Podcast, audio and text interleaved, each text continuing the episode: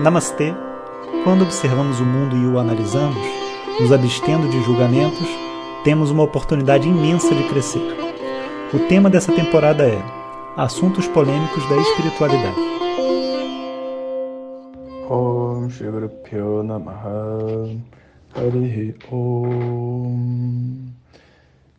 Bom dia pessoal.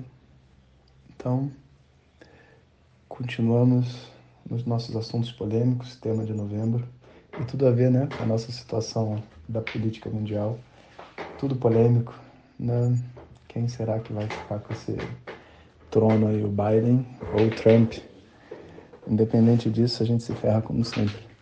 Mas faz parte do jogo, né? Continuamos jogando, alheio a tudo isso.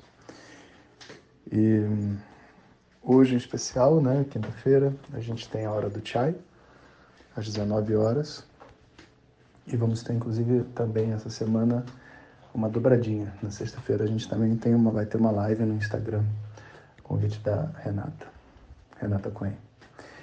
Então assim a gente fecha a nossa semana podendo falar bastante aí sobre diversos temas, vamos dizer assim, não sei nem se a palavra certa é temas polêmicos, né? Mas acho que são temas onde que as pessoas são sensíveis, né? Mais do que qualquer outra coisa. São temas onde as pessoas são sensíveis e a gente tem que é, aprender a lidar, né? Com esses assuntos. A gente tem que saber conversar sobre isso. Não faz sentido a gente estar né, tá num caminho espiritual e ao mesmo tempo ter que evitar certos temas, né? Então, nesse sentido, eu acho que essa essa sequência de áudios é muito boa. Bom, é, hoje a gente vai falar sobre. Uh, deixa eu ver aqui qual o tema. Olha, isso aqui é legal. Como saber se a busca espiritual, se a busca pela evolução pessoal ou é baseada no sistema capitalista? É legal. Essa é uma boa pergunta. Eu vou melhorar a pergunta assim, né? Quando que a coisa quando que, o, quando que um, um caminho espiritual começa a ficar comprometido por um lado comercial, né? Isso é importante. É importante porque a gente precisa ser muito objetivo, né, em relação ao mundo de hoje, o mundo que a gente vive. Muitas pessoas quando entram numa busca espiritual acreditam que estão assim na Galileia, sabe?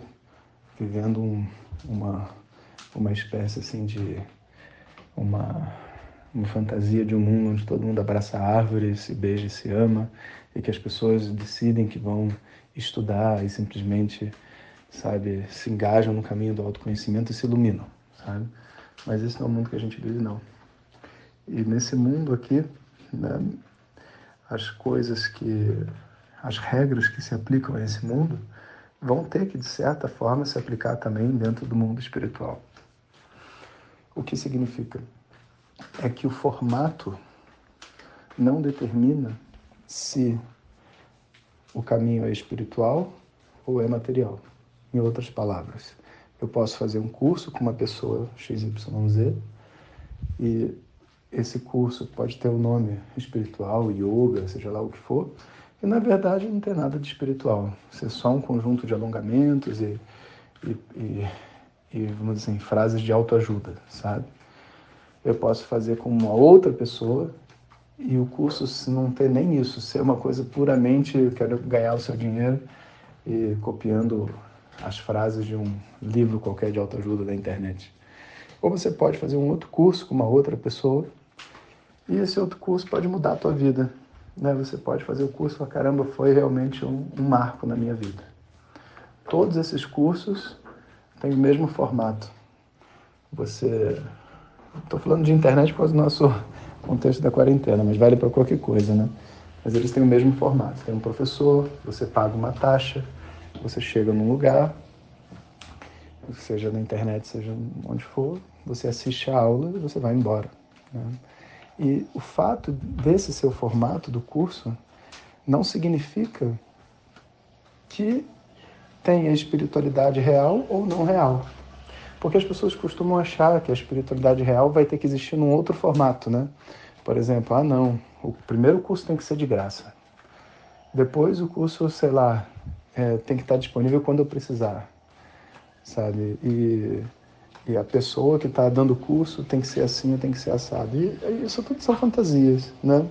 A gente pode ter dentro do mesmo formato uma coisa real e uma coisa falsa, porque depende do coração do, desse proposto professor e do suposto aluno que está ali né, para receber esse conhecimento. Né? É isso que vai determinar de verdade o quão profundo a gente vai num caminho. E quando qual é o limite né, dessas coisas? O limite está assim em a gente entender né, a dinâmica do mundo. Por exemplo, é, se você vai dar um curso, seja ele sobre o assunto que for, esse curso ele tá, ele é muito barato em relação ao que, esse, ao que ele vale para a pessoa que está recebendo, ao que o mercado cobra e tudo mais, ele vai ser naturalmente desvalorizado na mente de todas as pessoas. Ninguém vai, ninguém vai achar que o curso é bom, você está entendendo? Ou vão ficar achando que tem alguma outra coisa que você vai querer vender depois, sabe? Porque como que pode fazer um curso tão barato, sabe? Se o curso for muito caro, né, as pessoas naturalmente vão ter uma resistência e vão falar, olha, estranho, né, a pessoa cobrar tão caro por um curso, porque está acima do preço de outros cursos que se faz na internet ou sei lá, seja lá onde for. Então o limite de, do valor de um curso é o bom senso em relação ao seu conteúdo, sabe? E eu particularmente, né, sempre seguido essa filosofia de que nenhuma pessoa deve deixar de estudar por falta de dinheiro, sabe?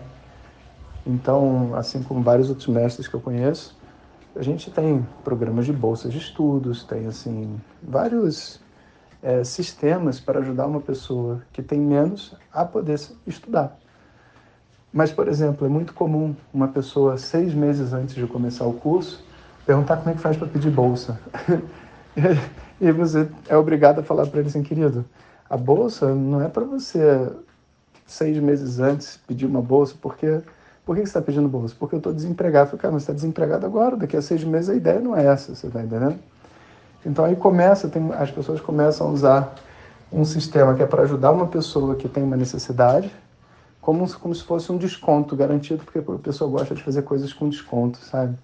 Aí também não funciona, aí você é obrigado a dizer não, sabe? Essa não é uma boa atitude. Então existe um jogo, né, onde você vai dizer a bolsa é bom? É bom. Para uma pessoa que não tem, né, pode ser a oportunidade para ela de estudar.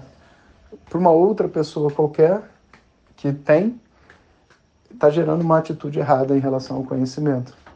Então, a, tudo vai virar em cima de uma objetividade desses sistemas todos. E você vai pensar assim, poxa, um curso né, que cobre um valor justo e que tenha muitos e muitos e muitos alunos, é uma coisa ótima. Porque é um valor justo que tem muitos alunos. Poxa, mas está gerando muitos recursos. Ah, que bom que está gerando muitos recursos. Que bom. Significa que esse dinheiro vai poder ser usado para coisas boas. Vai, vai ter um destino bom, né? Agora vamos supor que com esse dinheiro seja comprado um avião, você está entendendo? Para que, que você comprou um avião? Qual é o propósito desse avião? Aí já não é bom, porque, porque o propósito que foi usado por recurso não é bom. Agora, vamos supor que com esses recursos, coisas boas para a sociedade sejam feitas. Que ótimo que esse dinheiro está na mão dessa pessoa que pode fazer coisas boas. Né? Então, por exemplo, o Swami Dayananda, com quem eu estudei, poxa, sem dúvida, ele era um cara muito e muito rico, por mais que fosse um Swami. 3 mil creches na Índia inteira com o nome dele quatro hospitais, três ashrams, um nos Estados Unidos, inclusive, sabe? E ninguém falava assim, ah, ele é ganancioso. Por quê? Porque ele tinha um projeto de vida que era compatível com o dinheiro que ele recebia, né? Então acaba que quando o volume de alunos, de pessoas aumenta, a gente naturalmente tem que devolver às pessoas, né? devolver a, ao mundo esses recursos de uma maneira é, solidária, né, de maneira humanitária. Né?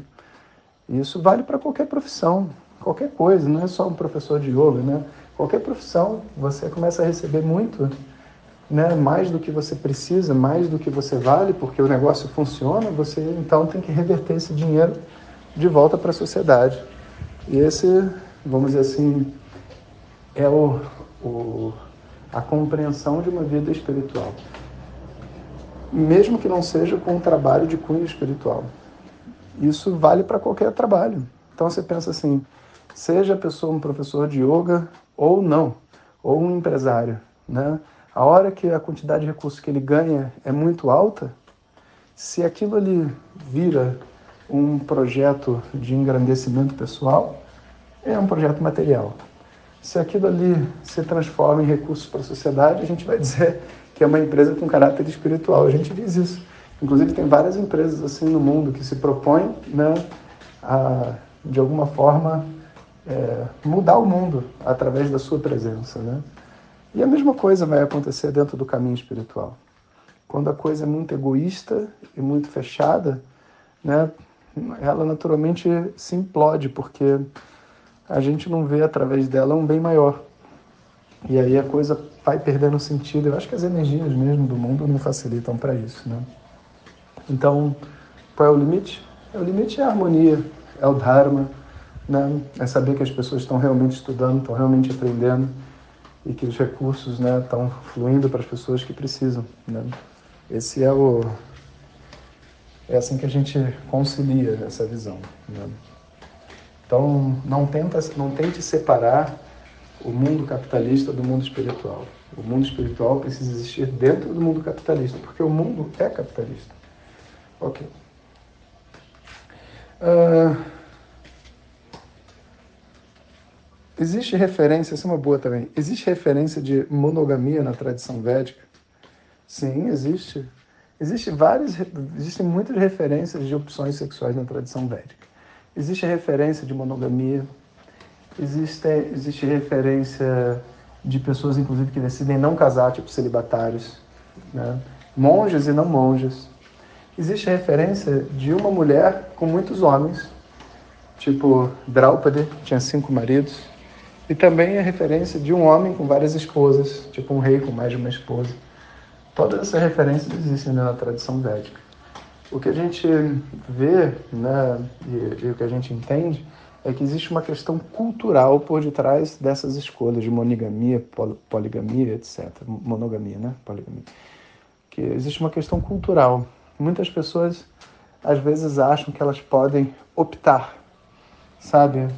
Mas mesmo ela optando com o intelecto, a criança dela, o inconsciente e tudo mais, tem um tipo de expectativa e fantasia. E quando ela quebra isso, ela vive em conflito. Né? Então, é, o que a gente costuma dizer é para seguir e respeitar os moldes da cultura onde você está inserido. Isso é o que vai deixar a mente mais assim equilibrada, sabe, em relação a esse assunto. Né? Porque de fato mesmo, né? se você para para pensar fundamentalmente, a única, a única coisa que a gente não deve fazer é machucar ninguém, é ferir ninguém. Se eu quero dormir com alguém, essa pessoa quer dormir comigo, o que, que, que mal tem isso? Né? Agora, se eu tenho um compromisso com uma outra pessoa, de que eu não farei isso com outras, você está entendendo?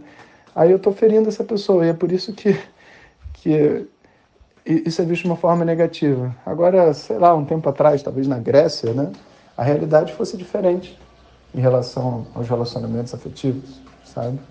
E as pessoas têm um outro acordo entre si. E tendo um outro acordo, né, então ninguém está sendo ferido, né? Então, eu acho que assim, enquanto houver essa clareza sabe, sobre o que se propõe, qual é o seu compromisso, o que você faz. E não existe nada que precisa ser escondido né, e velado. É, desde que as pessoas estejam felizes, ninguém tem nada a ver com isso de verdade. Ninguém deveria ter nada a ver com isso. Agora, eu acho assim improvável nos moldes da nossa sociedade, sabe, a tentativa de uma mudança de paradigma dessa.